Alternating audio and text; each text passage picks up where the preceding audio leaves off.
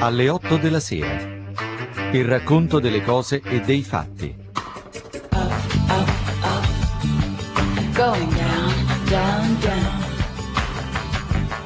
Il fuoco e il ghiaccio. Di Antonella Ferrera. Going up, up, up. Going down, down, down.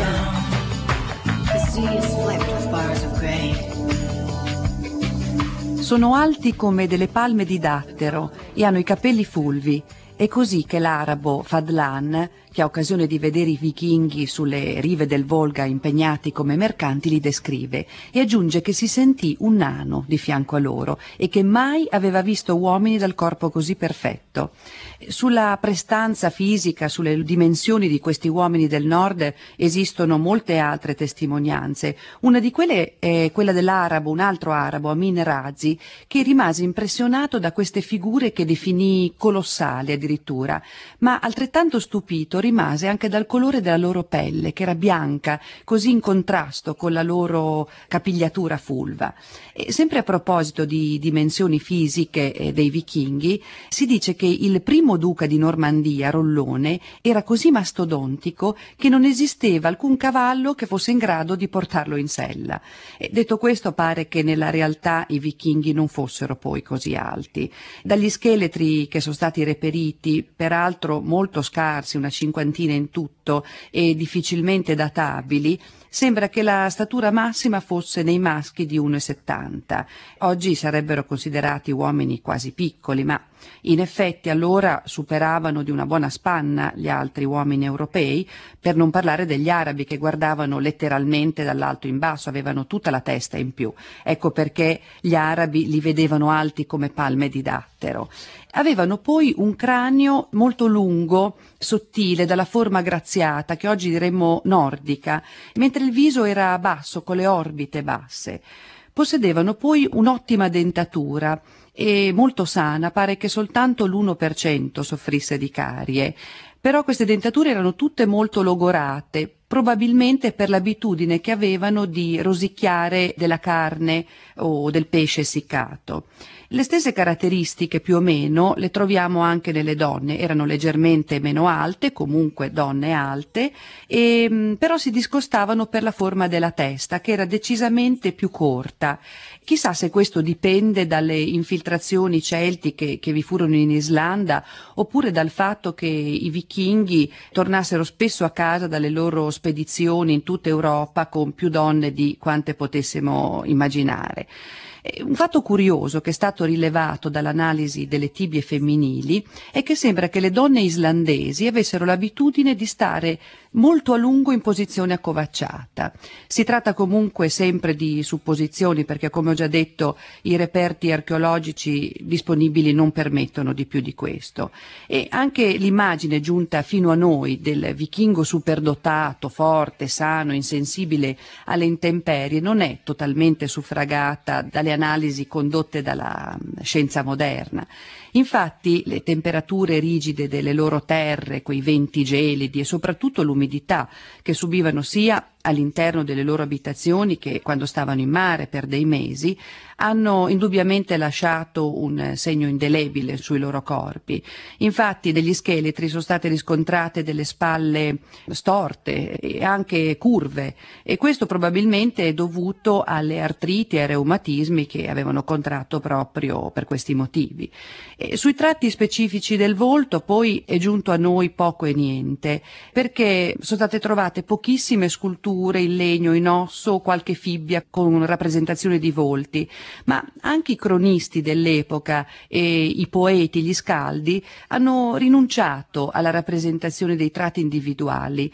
Però possiamo immaginare come si pettinavano. Le donne, ad esempio, pare che portassero i capelli aderenti, fermati da un frontale, mentre invece gli uomini, i guerrieri, li avevano stretti sulla nuca. La barba poi era un simbolo di virilità e in un primo tempo andava lunga, un po' selvaggia come i capelli, poi invece col tempo preferirono portarla corta sul mento. Diverso invece era il look dei cavalieri normanni che preferivano un taglio a spazzola e il viso ben rasato, mentre i mustacchi, i baffoni con cui tutti noi probabilmente immaginiamo i biondi vichinghi, erano soltanto un vezzo dei guerrieri anglosassoni. E dal modo di agghindarsi la barba e i capelli nascevano dei gustosissimi soprannomi. I vichinghi dobbiamo ammettere che avevano un gusto spiccato della satira, anche se erano in realtà molto molto permalosi. E quindi troviamo fra i soprannomi eh, Svend Barba Forcuta oppure Aroldo Bellachioma, mentre veniva chiamato il biondo un vichingo che aveva il complesso di un'inspiegabile carnagione scura, mentre invece Tord il Basso, che naturalmente non c'entra nulla con barba e capelli, era un uomo eccezionalmente alto. Invece sul significato del soprannome testa di succo è rimasto il mistero. I loro dei li avevano immaginati dentro a dei templi tutti d'oro che bevevano birra, vino, idromele assieme ai loro eroi e che sfrecciavano su cavalli volanti. Le dee erano poi bellissime, tutte agghindate di preziosissimi gioielli e avvolte in manti di piume di falco. Ma come andavano vestiti nella realtà i vichinghi? Beh, eh, per loro le cose erano un po' diverse, diciamolo, decisamente più modeste. Il pezzo forte del loro capo di abbigliamento, ad esempio, era una tunica che che arrivava fino al ginocchio, sulla quale portavano un farsetto attillato, che metteva un po' in mostra i loro bei toraci, perché i vichinghi erano anche un po' vanitosi. E pensate che portavano inizialmente dei pantaloni lunghi, dapprima attillatissimi, poi diventarono più larghi, quasi a sbuffo, e man mano portavano stoffe sempre più ricche, più preziose, che testimoniavano lo status di chi li indossava. Il pantalone, o meglio la braca, come si diceva allora, rappresentava un segno distintivo e più si raggiungeva un certo benessere, più ci si ingegnava ad arricchirne la forma, il colore ed il tessuto. A un certo punto vennero di moda delle braghe corte che coprivano soltanto il basso ventre e la parte superiore della coscia e queste le portavano anche i cacciatori, gli uomini di fatica. I più trendy invece erano i cavalieri normanni che amavano dei mantelli a tre quarti fissati con eh, dei fermagli decorati su una spalla. I più altolocati invece guarnivano i capi di abbigliamento con delle pellicce come castoro, zipellino, anche piumaggi. Pare che il duca eh, Guglielmo, che era una persona notoriamente sobria, a volte somigliasse più ad un pavone che ad un guerriero. I mercanti variaghi, quei vichinghi che erano, eh, si erano portati fino in Russia e là si erano stabiliti, sono stati oggetto di profonda osservazione da parte di un diplomatico arabo che era Ibn Fadlan, si dice che portassero un mantello che copriva una sola spalla. Eh, la spalla scoperta permetteva di essere più agili, di muoversi con una spada in mano, con una lancia, un coltello che non mancava mai, ma ehm, permetteva anche di esibire nella sua virile nudità il tatuaggio che il vichingo vichingo portava erano tatuaggi che andavano dalla punta delle dita, cioè dall'unghia fino al collo e i disegni che preferivano, i, rappresentati da questi tatuaggi, erano laghi, alberi, paesaggi.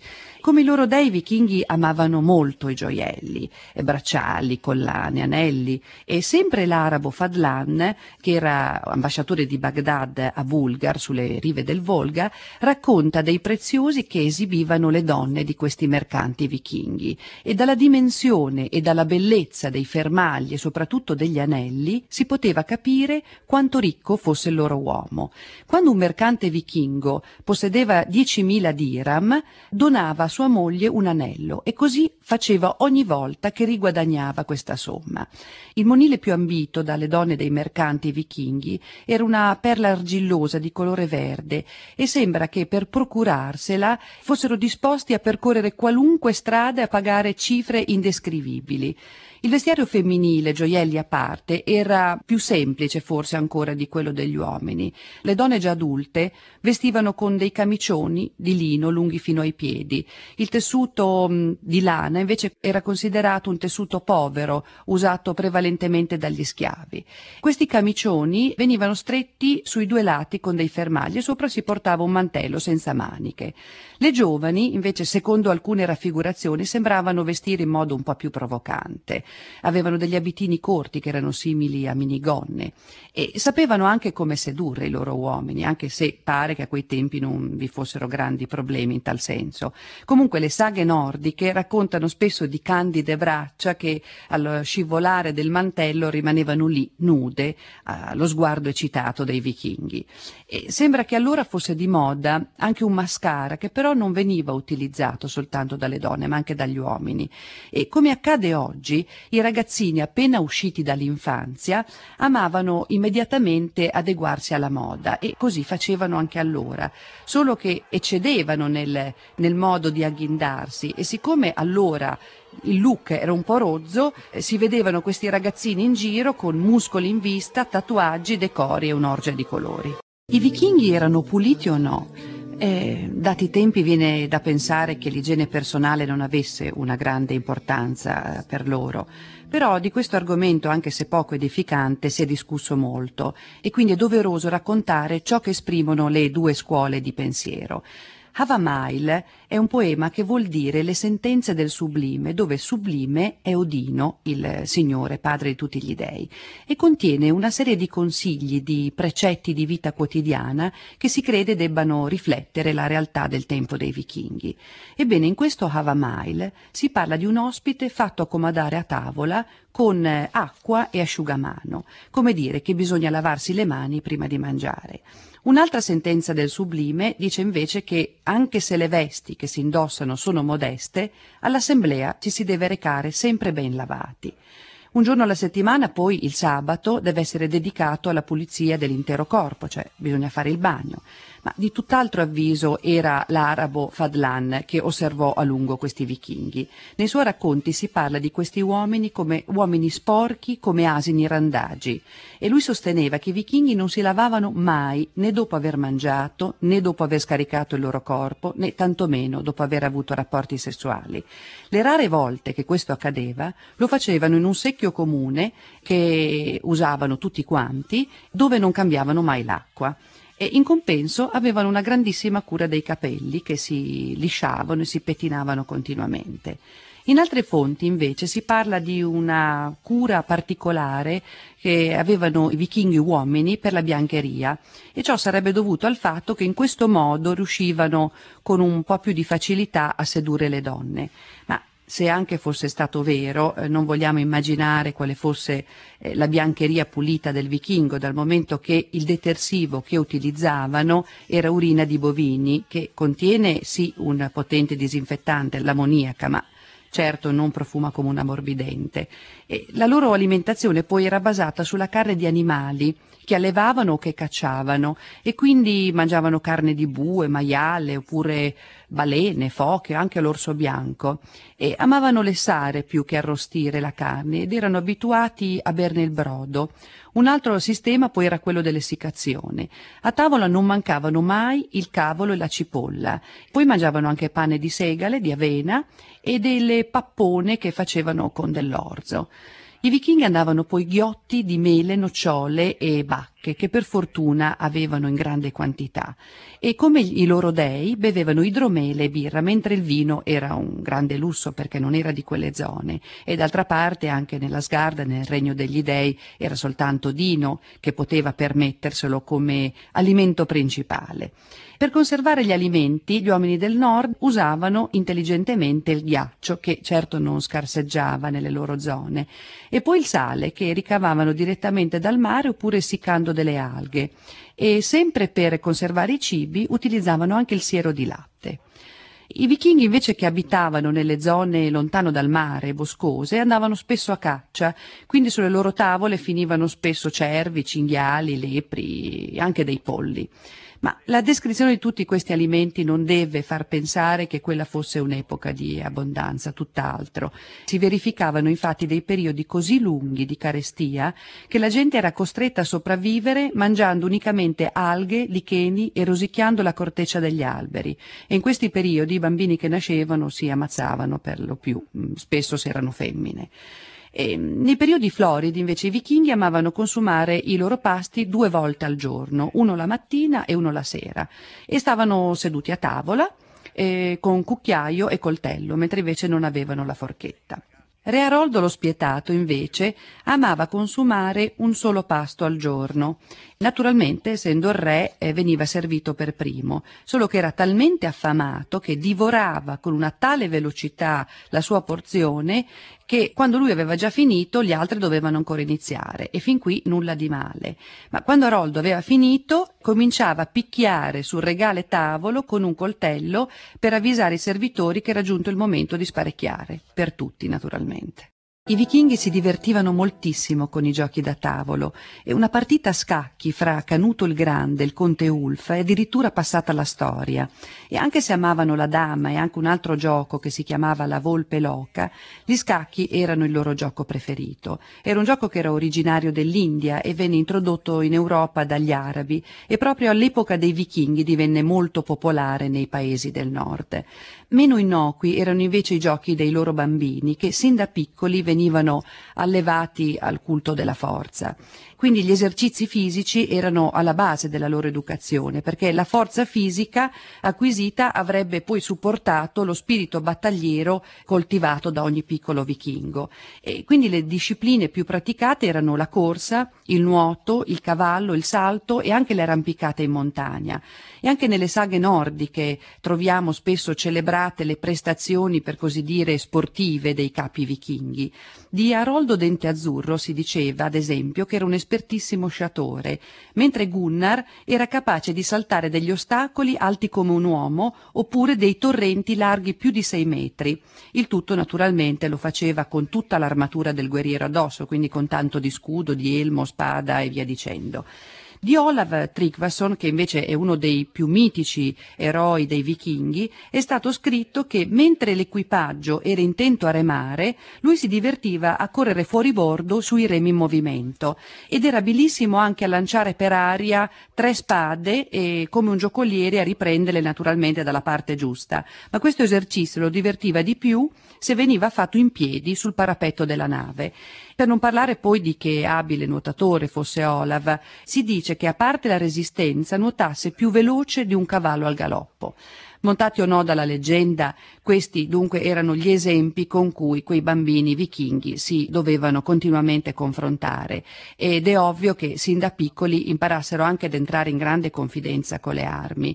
E spade, lance, dasce, quindi erano i loro giocattoli, e giocattoli che loro imparavano ad usare molto bene anche perché li avrebbero distinti dai servi. Ecco perché i ragazzini si esercitavano senza tregua nei duelli alla spada e anche se ci cascava il morto ogni tanto e questo accadeva, pazienza veniva considerato come parte del gioco. E poi la morte, l'uccisione, la vita propria e altrui avevano veramente uno scarso valore per non dire nullo allora. In una saga si racconta ed è una saga che non parla dei soliti eroi, ma di una tranquilla famiglia contadina, si parla di un bambino che vedendo i compagni che si stavano divertendo a duellare con la spada in un giorno che precedeva la festa, chiese di poter partecipare anche lui, ma venne sbeffeggiato e respinto dagli altri perché lui non era ancora esperto, non aveva ancora conosciuto il gusto del sangue. Il bambino si vergognò tal punto che tornò a casa e non riuscì neppure ad addormentarsi. Durante la notte si alzò prese l'ascia del padre e andò nella stalla dove ferì a morte un cavallo e tutto fiero ritornò a dormire. In un'altra saga invece viene esaltato un bimbetto di sette anni che per vendicarsi di un altro che l'aveva eh, menato, l'aveva vinto durante una lotta, va a prendere un'arma e gli fracassa la testa. Mentre invece un altro ragazzino dodicenne che era stizzito per una sgridata che aveva ritenuto ingiusta da parte del padre, pensò bene di vendicarsi uccidendo un aiutante dello stesso padre. E il racconto di questa saga si conclude con una frase laconica e con nessuna morale. Dice padre e figlio non parlarono mai di ciò, né in bene né in male, e così passò l'inverno. E poi cosa c'era di meglio che sperimentare l'acciaio di una nuova spada trafiggendo le membra di un servitore. È esattamente quello che fece un giovanotto un giorno che stava rincasando dopo aver testato l'acciaio della sua nuova spada che gli era appena stata regalata e con questo era andato in giro a cavallo abbattendo rami, alberi, arbusti, eccetera. Lungo il percorso, per puro caso, si imbatté in un servitore così pensò di provarla anche su di lui e naturalmente la cosa funzionò, il servo cadde a terra col cranio fracassato e il ragazzo continuò canticchiando il percorso verso casa. E mai l'indifferenza alla vita umana è stata rappresentata in modo così cinico e soprattutto da così giovani protagonisti. Un saluto a tutti e appuntamento lunedì prossimo su Radio 2 alle 8 della sera.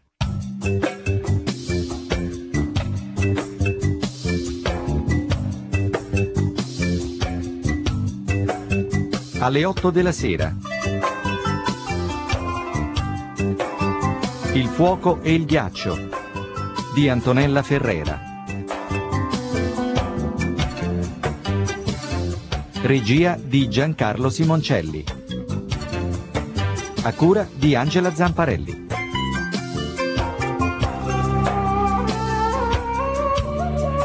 Alle 8 della sera, chiocciolarai.it. Per riascoltarci www.radio2.rai.it